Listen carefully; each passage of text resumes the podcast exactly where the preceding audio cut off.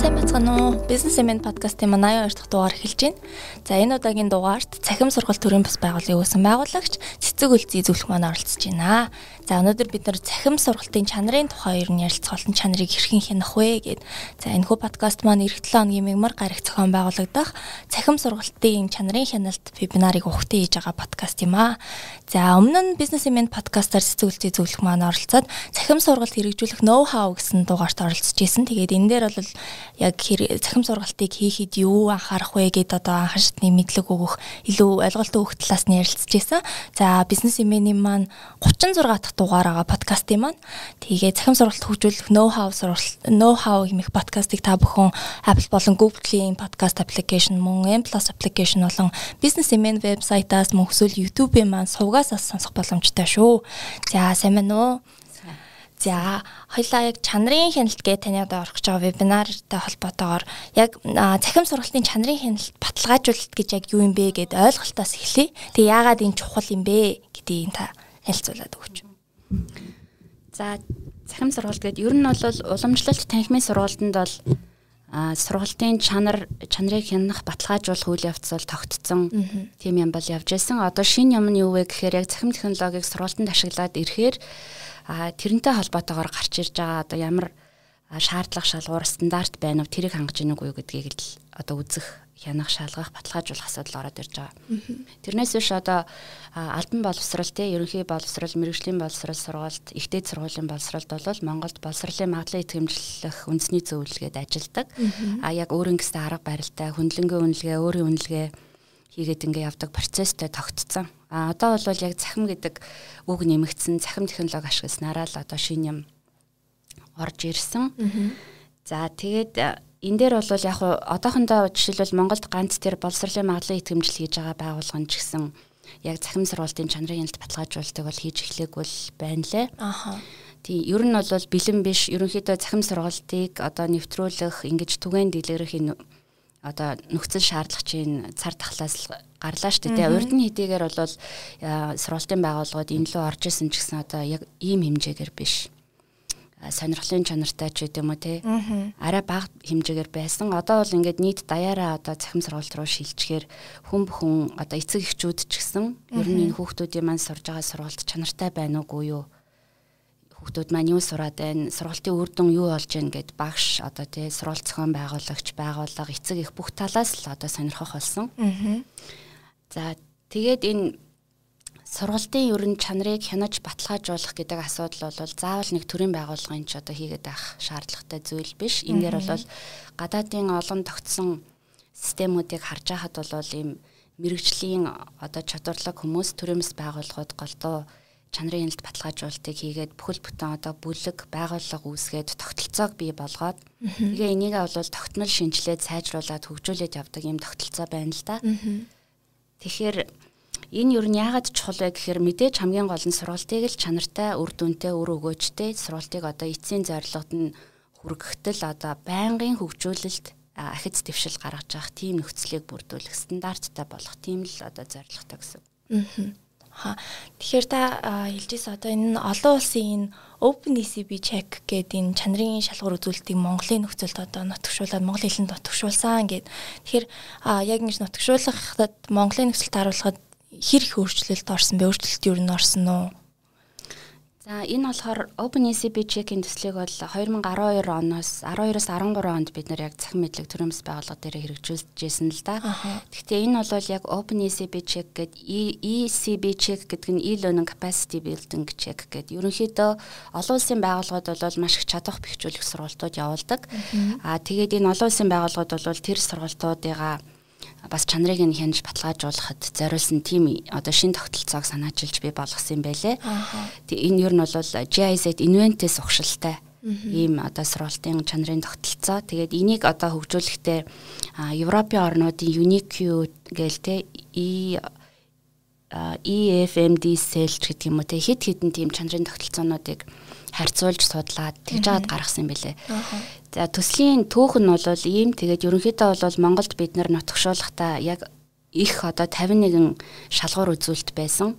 Тэрийг нь бол яг Монголын боловсролын янз бүрийн шатны мэрэгжилтнүүд багш нарыг оролцуулаад воркшоп хийгээд тэр шалгуур үзүүлэлтүүд дээр ажиллаад нэг 51-ийг 47 болгож ирсэн нэг дөрвөн үзүүлэлтүүдийг нь одоохондоо нэг шаардлагагүй ч гэдэм үү энэ бол манад нэг хэрэггүй гэд яг одоо нарийн бүр нөгөө хэдийгээ бол би яг санахгүй байна л да. Ямар ч гэсэн одоо хүүсийн тэгш байдлыг хангах энтрийг нэг нь нөгөөд нь багтаах ч гэдэм үү тий. Тэгээ зарим нэгийг бол нэмж өөрчилсөн юм байгаа. Тэр одоо шалгуур үзүүлэлтүүдийг хийхдээ яаж ямар аргачлалаар ажилласан ямар одоо үзүүлэлтийг ямар болгосон гэдг нь бүхэл бүтэн яг тэр ажлын тайлан манай тэр цахим мэдлэг кампусын вебсайтад бол байгаа. Тэрийг бол тухайн үед бид нар хийхдээ Монголын боловсролын магадлалын идэвхжлэх үндэсний зөвлөлийн одоо бас нэг 50-аад тийм шалгуур өгд юм билэ. Цахим сургалт ердийн танхимын сургалтанд ашигладаг.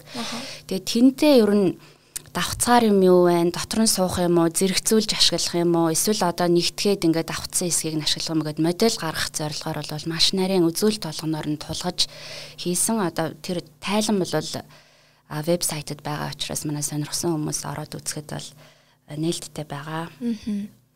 Тэгэхээр энэ шалгуур үзүүлэлтүүд нь яг ямар ямар одоо үзүүлэлтүүд хамгийн гол сонирхолтой гэдгээс нь та дурдвал. Аа түрүүн бас нэг юм хэлэхэд тэр OpenECB check-ийн тэр тогтолцоо бол одоо юм зарцсан байдалд орсон байгаа юм байна л дээ. Бид нар ч юм бол 12 13 онд хийчихэл нээлттэй одоо хийсэн бүтээлээ интернетэд тавьчаад сонирхсан хүмүүсийн ашигла гэдээ орхицсон. Тэг ингээ үзэхэд бол би хүүхдийн одоо санхүү эдийн засгтэр ч юм уу магистрийн ажиллаж харж исэн яг энэ 47 шалгуур үзүүлэлтийг ашиглаад сургуулийнхаа захим сургалтыг хянаад үнэлгээ дүгнэлт гаргацсан тийм магистрийн дипломын ажиллаж харж исэн. За одоо нөгөө эрдэм шинжилгээний нийтлэл бичсэн хүмүүс ч гэсэн байт юм элэ энэ шалгуур үзүүлэлтүүдийг ашиглаад туршаад яг одоо сургалтанд байнга ажилладаг хүмүүс маань. За тэгээд яг зарцсан байдалд орсон ч гэсэн өнөөдөр бол ер нь дэлхийн нийтэд ялангуяа бид нар одоо энэ Азийн орнуудын захим сургуулийн чанар чанарын үзүүлэлтүүдийг бол нэг нарийн үзэж чадахгүй л да хилний бэрхшээлээс болоод те Япон солонгос хятадыг бол мэдээж өөрсд тэднэрт бол юм байж л байгаа. Гэхдээ бид нарт олдцтой байгаа нь бол Америкийн, Европын одоо англи хэл дээрх шалгуур үзүүлэлтүүдийг бид нар үзэж судлаад байна штэ. Тэгээд одоо бол хамгийн түгээмэл болчиход байгаа нь бол Америкт бол ялангуяа quality matters гэд шин тим тогтолцоо бас бас л одоо 6 7 3 4 оноос хойш явсан тийм мундаг тогтолцоо байлаа. Тэгээ би бас энэ OpenECB бит чекийн шалгуур үзүүлэлтүүдтэй харьцуулж харсан. Ерөнхийдөө л одоо төстэй. Тэр одоо цахим технологи одоо шинэ Google Meet, Hangout одоо янз бүрийн технологи гарч ирсэн ч гэсэн суур одоо шалгуур үзүүлэлтүүд байна өөрчлөгдөггүй гэдгийг хэлэх гээд байгаа. Тэгэхээр манай сургалтын байгууллагууд бол энэ шалгуур үзүүлэлтүүдийг авч ашиглахад бол боломжтой өөрсдийнхоороо тохируулж нутагшуулж хуургаад тий тэгэж ашиглана. За чиний саяны сүүлийн асуусан тэр чухал үзүүлэлтүүд гэдэг байгаа нь бол за OpenECB check-тер бол 8 7 бүлэгт хуваасан байгаа даа. Бүх одоо чанарын 47 шалгуур үзүүлэлтийг За тэгэхэд бол сургуулийн хөтөлбөр зохион байгуулалт гэдэг нэг бүлэг те зорилтод бүлэгтэй уялдсан байдал агуулгын чанар хөтөлбөрийн дизайн тэгээ технологи үнэлгээ эдэр гэдэг ингээд ангиллуудад хуваасан за би энийг бол сая сүлд тэр quality matters гэдэг хамгийн одоо түгээмэл гişүнчлэлтэй болцсон маш идэвхтэй явж байгаа тэр чанарын тогтолцооныхтой харьцуулж үзэхэд тэнд ч гэсэн одоо 8 юм одоо бүлэг шалгуур үзүүлэлт байлаа. Гэтэ тэр нь бол мэдээж төстэй зарим нь бол арай өөрөөр өөрчлөн зохион байгуулсан. Ерөнхийдөө бол а тэр дотроос хамгийн чухал юм тэр хөтөлбөрийн дизайн гэдэг. Дизайн гэдэг нь одоо нөгөө гоё дизайн гэдэг талаасаа биш тавилт зохиомж одоо бүтэц төлөвлөлт гэдэг талаасаа хэрэгжүүлэлт. Тэгээ тэн дээр бол ерөнхийдөө оюутан сурагчдыг одоо сургалтанд идэвхжүүлж оролцуулах хэр одоо арга хэрэгсэл боломжууд өгсөн юм байна уу те сургалтын материалыг одоо хэр олон арга хэлбэрээр бүтээж зохиомжилж өгсөн байна уу? Одоо ч юм бол цахим технологийн хүч хүчийг ашиглаад хичээлийн одоо сургалтын материалыг уншихаар ч уг одоо үзэж харахаар ч уг сонсохоор ч уг гэд ингээл те. PDF-ээр нь ч уг слайдаар нь ч уг гэд. Аль болох олон арга хэлбэрээр өгвөл олон ялгаатай арга замуудаар одоо тухайн тэр сургалтын зорилгот хүрэх тийм боломжийг нөхөх нь айгүй чухал болчиход байгаа байхгүй юу? Зөвхөн л одоо нэг шугамн замаар багшийн заасан нэг л замаар явах биш. Хүн өөрийнхөө одоо сурах арга байрал онцлогт тохируулаад ялгаатай арга замуудаар хүссэн замаараа хүрээд эцсийн дүндээ а тэн дээр бол сургалтын зорилгот л хүрээл үр дүнгэл гаргаж тий сургалтаар өгсөн мэдлэг чадвар дадал одоо хандлага зорилгыг олж авч чадчихлээвэл тэн дээр айгүй тийм гоё нээлттэй байх. Технологийн хүчийг ашиглахыг бол айгүйх дэмжиж өгсөн байгаа. Бас нэг одоо энэ одоо чанарын шалгууруудад харагдаж байгаа нэг нийтлэг зүйл нь болохоор тэр хамтран суралцах үйл ажиллагааг айгүй онцлсан байгаа байхгүй юу? Зөвхөн одоо ганцаарчлан сурах биш. Бүлгээр хосоороо хоёроороо эсвэл одоо 4 6 хэд ч гэдэг те бүлгээр ажиллаж тэгээд захим технологи харилцааны энэ хэрэгслүүдийг ашиглаад бүлэг дундаа мэдлэг солилцох, хуваалцах, хамтарч одоо мэдлэг бүтээх тий тэр үйл ажиллагаануудыг бол дэмжиж оруулсан байхыг айгүйх зөвлөсөн байдаг. За тэгээд ерөнхийдөө захим сургалт чи одоо бас нөгөө вебэд суурилсан технологи их төлхөө явж байгаа шүү дээ тий. Тийм болохоор вебсайтын дизайнтай холбоотой хэрэглэгчийн нөгөө нэг хэрэглэгчэд ээлтэй хэрэглэхэд таатай байдал өнгө бодгийн хоршлыг хүртэл аягүй анхаарсан байх ёстой гэл тий.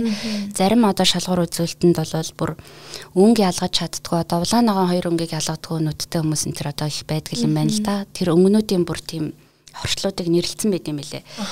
Тэгэхэд одоо тийм харааны тийм чадвартай хүмүүст зориулж зориулаад тий танаа слайд чинь сургалтын материал чинь сургалтын талбар чинь өнгө зохиомжоо бодолцсон уу юу гэж хүртэл.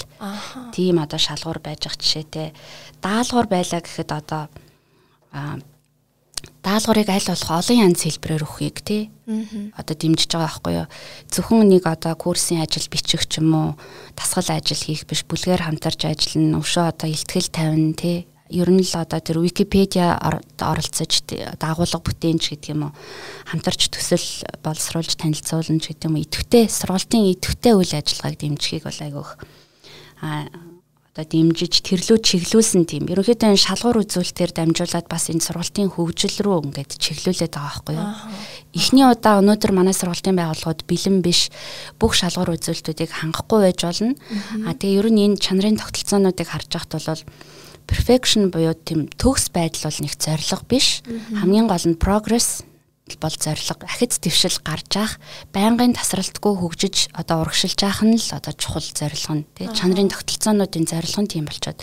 Тэгээ шалгуур үзүүлэлтүүдээрээ ерөнхийдөө бол боловсролын одоо технологийн чиг хандлага, сурганы дээр одоо зөв арга техник рүү чиглүүлээд идэм байлээ. За даалгавар дээр болохоор бас онлайн багш цахим багш бол тийм ганцаарчилсан фидбек зөвлөмж хариуг маш их өгөхийг бол шаардж байгаа. Зүгээр нэг одоо сургууль хичээлийн даалгаварт дүн тавиад орхих биш. Яагаад энэ дүн одоо тавьж байгаа нь те хийсэн ажлыг илүү сайжруулахын тулд тийм бүтээлч зөвлөмж хариуг өгөх замаар бол тэр сурагчийг хөтлөх хэрэгтэй байгаа байхгүй. А яг онлайнаар багшлахад бол ийм бүтээлч зөвлөмж хариу өгөхөд бол багш маш их цаг зардаг. А тэгээд яг өөрийнхөө цагийг арай жоохон хэмнэхийн тулд нөгөө peer review харилцан бие биенээр нь ч юм уу одоо фидбек зөвлөмж өгүүлээд эргээд тэрийг нэг багш үздэг ч юм уу өөрсдийг нь одоо өөрсдөөр нь үнэлүүлж төгнүүлэхэд чиглэсэн тийм үйл ажиллагаануудыг дэмжих гэдэг ерөнхийдөө энэ би бас нэг сургуулийн гадаадын сургуулийн тийм гуравтгч тэр юг саяхан бас харлаа л да. 5 бүлэг болгосон байлээ. 8 биш 5. Тэгээд сургалтын зорилго ба үнэлгээ хоёрыг бол нэг болгосон байдаг ч юм уу. Ийм байдлаар тэгээд ерөнхийдөө бүх юм бол сургалтын зорилгот одоо баримжаалсан байдлаар хийсэн тийм одоо шалгууруудыг харсан. Сургалтын зорилгоо зөв тодорхойлол тэрэндээ чиглэсэн одоо суралцсан үйл ажиллагаануудыг зохиомжилж төлөвлөн даалгавар дасгал хилцүүлэг бүх юм нь тэрлүүгээ чиглэн үнэлгээ дүн тавилт те зөвлөмж хариу бүх юм нь яг тэр сургалтын зорилгодоо л яг чиглэл зохиомжлогдсон байхаар ингэж тавилттай хийгдсэн тийм юмч харсан. Тэгээ ер нь бол гой сонирхолтой. Ерөнхийдөө энэ тогтолцоонууд нэг 40-оос 50 шалгуур үзүүлэлттэй л байгаад байгаа. Аа тэгээд яг манай сургалтын байгууллагууд а энэ тогтолцоог ингээд хэрэгжүүлээд явъя гэх юм бол угаасаа уламжлалт танхимын сургалтанд хэрэгжүүлж яадаг тийм чанарын алба энэ төр байгаа дээ тийм. Манай ихтэй сургуулиуд манай дунд сургуулиудад ямар юм гэхээс. Чанарын алба байт юм байлээ Тэгээд чанарын алба бол одоо жишээлбэл иймэрхүү үзүүлэлтүүдийг харж агаад нэг хэсэг нь бол угаасаа тэр танхимынхын сургалтанд байдаг байсан тийм шалгуурууд харагдаад байгаа байхгүй юу? Одоо маш тодорхой силабустай байна ч гэдэг юм уу тий сургалтын танилцуулга. А тэгэхэд цахим ороод ирэхээр бол тэр силабус дээрээ одоо цахим сургалтынхаа онцлогийг тохирсон одоо тайлбар юмнуудаа л оруулах жишээтэй тий гих маягаар аль нь манад одоо яг одоо хүртэл байдаг үзүүлэлт нь байна 20 20 шахман ч юм 15 байдаг юм байна гэдгээ гаргаал тий а хэрэгжүүлэх би тийм стратегийг ярьж байна л да тий. А аль нь байхгүй юм байна. Тэгвэл одоо тэр бусад байхгүй байгаа шалгууруудаас бид нэр алийг нь одоо авах вэ? Авахгүй ч юмнуудаас байгаа штэ. Тэр чинь бол нөгөө зорилтод бүлэг сургалтынхаа онцлогоос хамаарат. А ерөнхий боловсролд бол мэдээж хүүхдүүд а ихтэй сургууль гэдэг ингээд суралцсан хүмүүс нь өөр өөр учраас шалгуур үзүүлэлтүүдээ өөрсдийнхоороо сонгож аваад тэгээ тэн дээрээ одоо эрэмб тогтоогоод чухал чухал бишээр нь эрэмблээд тэгээд эрэмблснийхаа дараагаар бол үе шаттайгаар хэрэгжүүлэх нь зөв гэж би бол зөвлөмөр байдаг л да. Одоо аль таван үзүүлэлтийг жишээлбэл энэ хичээлийн жилд яг бүх жилдээ гоё нэвтрүүлчихье. Дараагийн тавын дараагийн хичээлийн жилд ч гэдэг юм уу гих маягаар тэрнээс бүгднгийн нэг дор хэрэгжүүлнэ гэдэг одоо багшийг стресст оруулж болохгүй л дээ. Энэ чанарын хяналтын шалгуурын дагуу хөндлөнгийн болон өөрийн үнэлгийг хийх боломжтой гэж байгаа шүү дээ тий. Тэгэхээр хөндлөнгийн гэхээр одоо жишээ нь танай байгууллага байгууллагууд дээр ч юм уу сургалтын байгууллагууд дээр энэ чанарын одоо үзүүлэлтийн дагуу шалгуурын дагуу юу хийдэг үү, үнэлгээ хийдэг үү? Эсвэл ер нь энийг байгууллагууд өөрсдөө аваад хэрэглэх нь илүү зүйтэй юм уу? Ер нь бол сонгодог утгаараа түрүүн хэлсэн одоо тийм төрийн хүрч чадахгүй байгаа газар ч одоо төрийн байгууллагууд очиж үйлчлэгээ үзүүлдэг гэдэг дээ тий. Тэгэхээр төрийн байгууллага бол байгууллагууд энийг барьж аваад ингээ хөгжүүлээд маш том community мэрэгжлийн бүлэг үүсгээд тий. Тэр quality matters-ыг харж байхад бол жишээлбэл энэ шалгуур үзүүлэлтүүдэд байнга сайжруулж идэг. А тэгээд одоо тийм шинжээч болох сургалтаа байнга явуулж идэг. За тэгээд гişүүнчлэлтэй тэд нартай яг одоо энэ шаардлага шалгууруудыг хангахын зэрэгцээ хэрэгжүүлэх арга технологиг зөвлөж идэг тийм бүл бүтэн институт байт юм хэлээ л дээ. Тэгэд манайд бол бид нар бол яг хуу зөвхөн нэг инвентийн төслийн шугамар энэ тогтолцоог нутагшуулаад иймэрхүү процессор хүртэл явах юм байна гэдгээ гаргацсан. Тэгээ 13 онд бол тэгсгээд бол орхисон идэвхтэй бизнес болгож чадаагүй. Энд бол бас нөгөө бэлэн байдал, зах зээлийн маань бэлэн байдал бас бүрдээгүй байсан нь ч нөлөөлсөн бах тий. Тэгээ энэ дээр бол мэдээж хөрөнгө мөнгө чадaltaй мэрэгжилтнүүд хэрэгтэй. Тэгээ бид нар бол одоогоор бол хүнлэнгийн тим чанарын үнэлгээ бол хийхгүй байгаа. Гэхдээ бидний одоо нутагшуулчаад танилцуулаад байгаа энийг бол шууд гардаж аваад хэрэгжүүлээд тий өөрийнхөө дотоод чанарын хяналтын тогтолцоонд ч гэсэн ашиглахыг бол маш их дэмжиж байгаа л да. Тэгээд сургуулийн байгууллагууд бол дотоод чанарын албанда төрөний хэлснээр энэ өөрийн гэсэн чанарын үзүүлэлтүүдийг бий болгоол а хоёрдугаар шат нь бол хүндлэнгийн хор тий тэр байтугай ер нь бол тэр quality matters-ыг харж ахт бол айгүй олон орны байгууллагууд сургалтын байгууллагууд бол тэдний хар чанарын баталгаажуулалт хийгддэм байл хийлэгдэм байл л тий. Тэгээ манай хувьд бол яг монгол хэл дээр хичээлийг яадгийн гэхээс биш а зарим одоо том ихтэй сургуулиуд маань бол нөгөө бусад гадны сургуулиудтай хамтарсан хөтөлбөрүүдэд бол бас хийлэгдэг гэж магадгүй англи хэл дээр байдаг. Тийм л байгаа. Аха. За тэгэхээр ер нь манад байгаа одоо цахим сургалтуудыг харахад энэ чанарын үзүүлэлтээс үзүүлэлтүүдээс ер нь түгээмлэр алийг нь хангаагүй байх тийм тохиолдол их байдаг вэ? Ер нь анзаарсан уу? одоо хамгийн түрүүнд бол яг хоо энэ чанарын үзүүлэлтүүдэд багшаас хамаарах зүйл хамаарахгүй зүйл гэдэг юм байна л да. Багш бол өөрөөсөө хамаарах бүх зүйл хичээлийн материалаа сайхан боловсруулад эрэм дараатай логиктой бүтээлээ хийлээ гэхэд тэрийг ямар одоо сургалтын талбар дээр байршуулж сурагчдаа хүргэх вэ тий? А тэгээд сурагчдад үзүүлэх техник технологи арга зүйн дэмжлэгийг хэн үзүүлэх вэ? Гэд ирэхээр энэ цахим сургалт бол ганц багш хүний хөдөлмөр биш те цаана нь маш том дид бүтэц сургалтын талбарын асуудал яригддаг. Тэгэхээр энэ learning management system буюу тэр сургалт удирдах системийг системийнх нь одоо яг бэлэн байдал тэрний одоо нөгөө хэрэглэгдэхэд хэлбэр байдал найдвартай аюулгүй байдал энэ төр гэдэг тал дээрээ бол асуудлууд яригддаг. Сүүлийн үед бол гэдэг нөгөө нэг нээлттэй их сурвалжин юу штэ сурвалж удирдах систем тэрийг харахад бол яг цар тахлаас хойш маш хурдцтай нэмэгдээд одоо бараг 100 гаруй байгууллагууд Moodle сурвалж удирдах системтэй болсон байна. Энэ бол маш сайн үзүүлэлт. За мэдээж edX-ийг хэрэгжилж байгаа байгууллагууд ч байгаа. Shooties гэлдэхэд Uni LMS гэл өөрийн гэсэн LMS-үүд байгаа. Тэгээд багшид бол тэр LMS талаас маш тийм том дид бүтэц хэрэгтэй. За тэгээд яг нөгөө Microsoft Teams Google Classrooms энтрийг ашиглаад явж гэн те. Тэрийг бол одоо LMS гэхэд бол хэцүү л дээ. Тэр бол зөвхөн одоо синхрон сургалтын харилцаанд зориулсан л нэг л хэрэгсэл нь байгаа байхгүй юу? А гэтэл одоо ч сурагчид хизээж хаанаас ч те заавал ижил цаг хугацаанд уулзахгүйгээр өөрийнхөө боломжтой цагаар судлах аа тэгээ хариу үйлдэл үзүүлэх, хилцэх, ярилцах, мэдлэг бүтээх тийм боломжийг олгох айгүй хэрэгтэй байгаа. Тэгэхээр дид бүтцийг нь маш сайн хангаж өгөх хэрэгтэй. За хоёрдугаарт болохоор асуудал тулгамдж байгаа юм гэвэл энэ онлайнаар багшлах арга зүүн мэдлэг ур чадвар бол манай багш нарт бол мэдээж бүгдээрээ бэлэн биш байсан. Тэгээ өөр өөрийнхөө ойлгосноор өөр өөрийнхөө одоо хүчин чармаалтаар л хийгээл бүх шатандаа явж гин тэ. А эндээсээ олсон одоо мэдлэг туршлага багш нар маань хоорондоо тэгж сайхан солилцож а яавал одоо миний хүүхдүүд илүү сайн сураад байсан бэ гэдэг дээр анализ хийж хоорондоо бас ярилцаж юу явал зүгээр. А энэ нөгөө нэг шалгуур үзүүлэлтүүдийг харж байхад болохоор ямар ч боловсролын байгууллагын багш нар бол 5 жил тутамд эхлээд бол яг онлайнаар багшлах арга зүүн тийм одоо бүхэл 8 7 хоногийн 6 7 хоногийн сургалтанд суугаад дадлага хийгээд ингээ шалгалт өгөөд гэрчилгээ аваад яг л одоо нөгөө эмч нар шиг ч юм уу. Тэгээд онлайнаар онлайн багш гэсэн захимаар багшилж чадах тийм ур чадвартай гэдгийг нотолсон гэрчилгээ авах жишээтэй байд юм байлээ.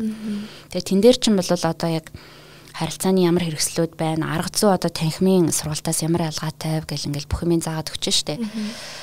За тэгэнгүүт 5 жил тутамдаа ч юм уу 3 жил тутамдаа тухайн сургалтын байгууллагын сургалт удирдах систем нь өөрчлөгдсөн ч гэдэм үү сургалтын бодлогод шинжилэлт гарсантай холбоотойгоор одоо нөгөө сэргэн сануулгах тийм сургалтанд тий арай богино тэр нь 4 7 хоног ч юм уу тийм сургалтанд суугаад давтан гэрчлэгийг аваад тэгэж одоо нөгөө багш нараа айгуу сайн системтэйгээр бэлдэж тэгжээч нөгөө багш маань одоо өөрөөс нь хол тий цагийн магадгүй өөр бүсэдж байгаа юм уу эсвэл дэлгэцийн цаана одоо ганцаараа байгаа тэр оюутныг хүүхдийг мэдэрч аа тэгж одоо үйлчлэгээ үзүүлнэ гэсэн үг.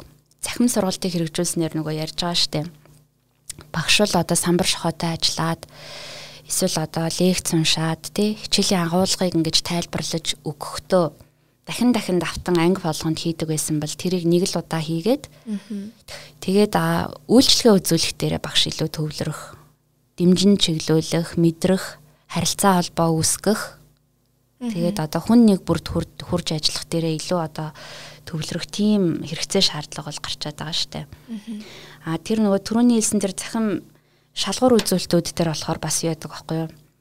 Заавал хангах хэвээр үзүүлэлтүүд а зарим нь бол нэмэлтээр хангах хэвээр үзүүлэлтүүд гэдэг бас ангилсан байдаг. Тогтолцоонууд бол янз бүрээр ангилсан байт юм билэ.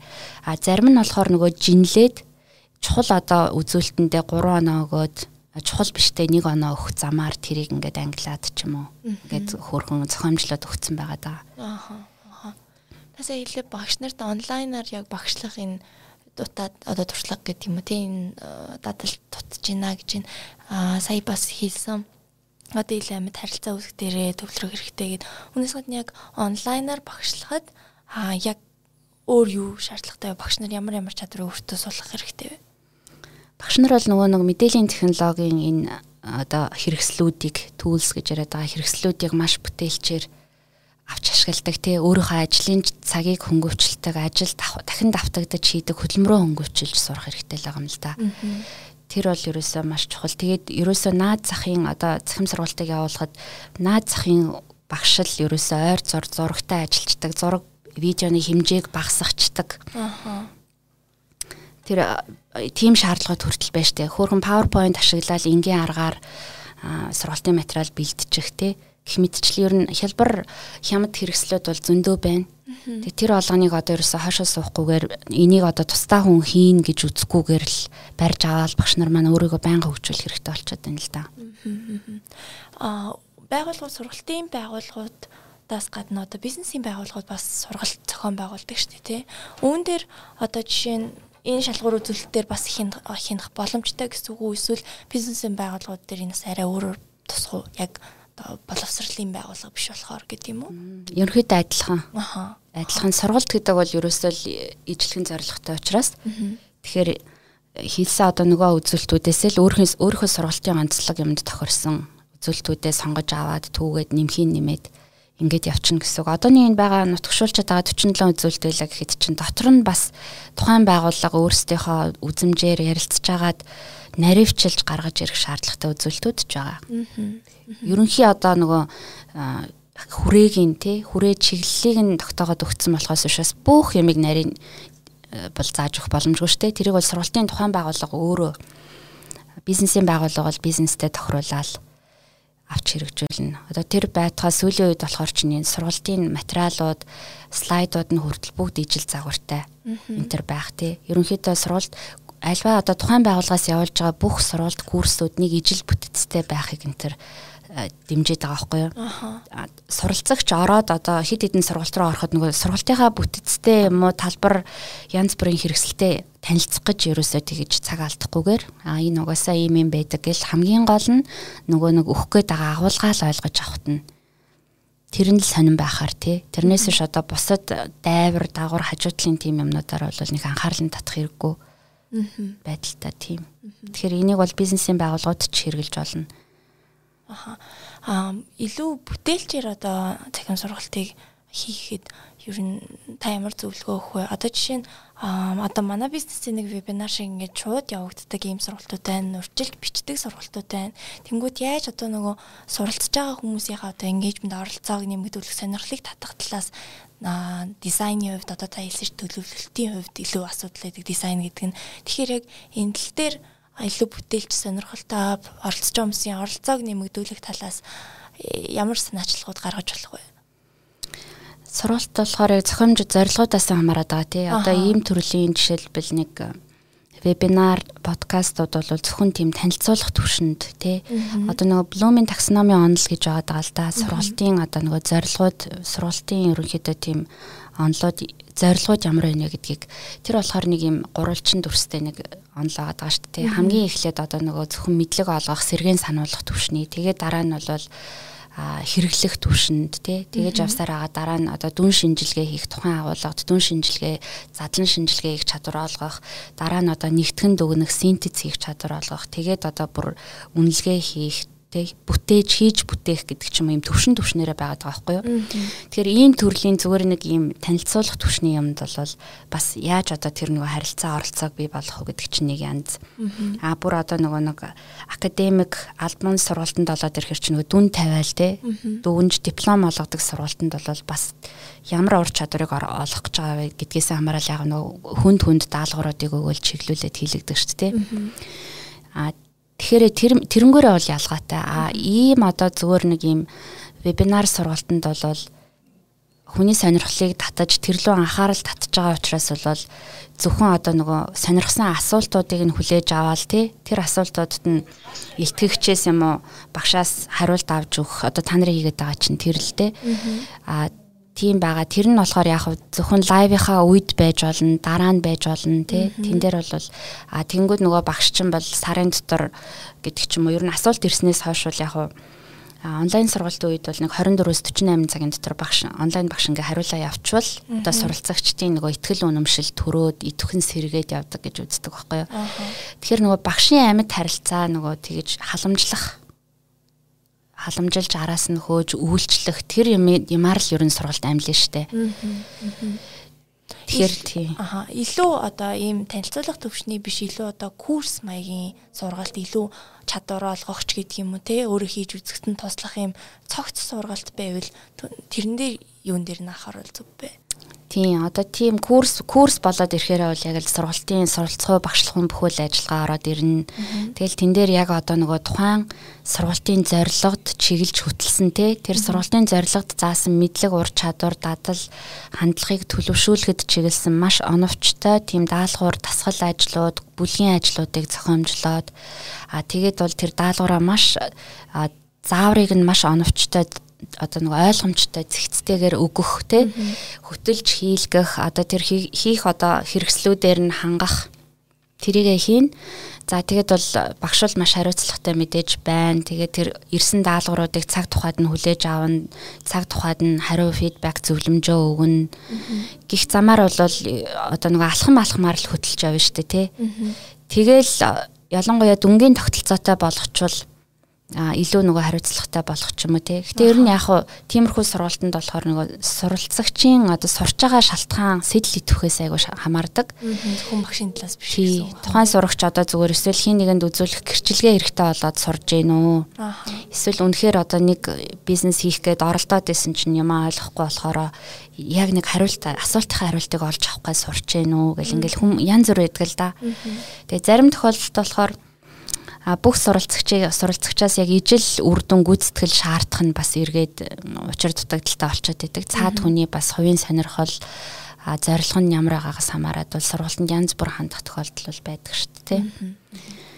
Энд дэр нэг зүйлс тодруулж асуул асуумаар байгаа. Одоо энэ шал 47 шалгуур үзүүлэлт нь ерөнхийдөө цахим сургалтыг сайжруулах тал руу илүү чиглэсэн одоо альбом бус зүйл гэж болох уу эсвэл олон улсын яг стандарт энийг заавал хангах ёстой зүйл гэж ойлгох уу? За энэ бол ерөнхийдөө альбом бус хамтын оролцоотойгоор одоо боловсролын мэрэгчлэтнүүдийн хамтарч бүтээсэн уян хатан өөрийнхоороо нутагшуулж авч хэрэгжүүлж болох тийм л одоо тогтолцоо шалгуур үзүүлэлтүүд гэж ойлгож болно. А бүр энийг бол бүр бүр одоо стандарт болгож батлаад албажуулна гэхээр бол бас айгүй утгагүй болно л да. Энд айгүй хурдан цаг хугацаа энэ бүх технологи юм бол маш хурдцтай өөрчлөгдөж чинь тэрийг дагаж тэр хурдан юм бол өөрчлөгдөд чадахгүй бах. А тэгээд ч одоо маш олон төрлийн зорилтод бүлэгт маш олон янзын агуулгыг өгч байгаа учраас тий. А гэхдээ яг хуу одоо нэг ерөнхий боловсролын сургуулиулаа гэхэд яг өөрийнхөө төвшөнд бол харин тэрийг стандарт мэт мөрдөж мөрдүүлж бол болно л доо. А тэрнээс бол улсын хэмжээнд ч юм уу бүх төвшөнд бол а ян гэж аахгүй энэ тогтолцоонууд бол ерөнхийдөө нэг айгүй онцлог шинжтэй нэг ажиглагдаж байгаа юм л да. Яг нийтж одоо энэ шалгуур үзүүлэлтийг бол хин нэгэн хүн зохиочоогүй ингэж дандаа хамтын оролцоотойгоор тэр байтугай суралцагч эцэг эхчүүд одоо бусад нөгөө нэг боловсролын технологи мэрэгчлэтнүүд ингээл тий олон талаасаа оролцож ээж ингэж гаргаж ирд юм билээ энэ үзүүлэлтүүдийг.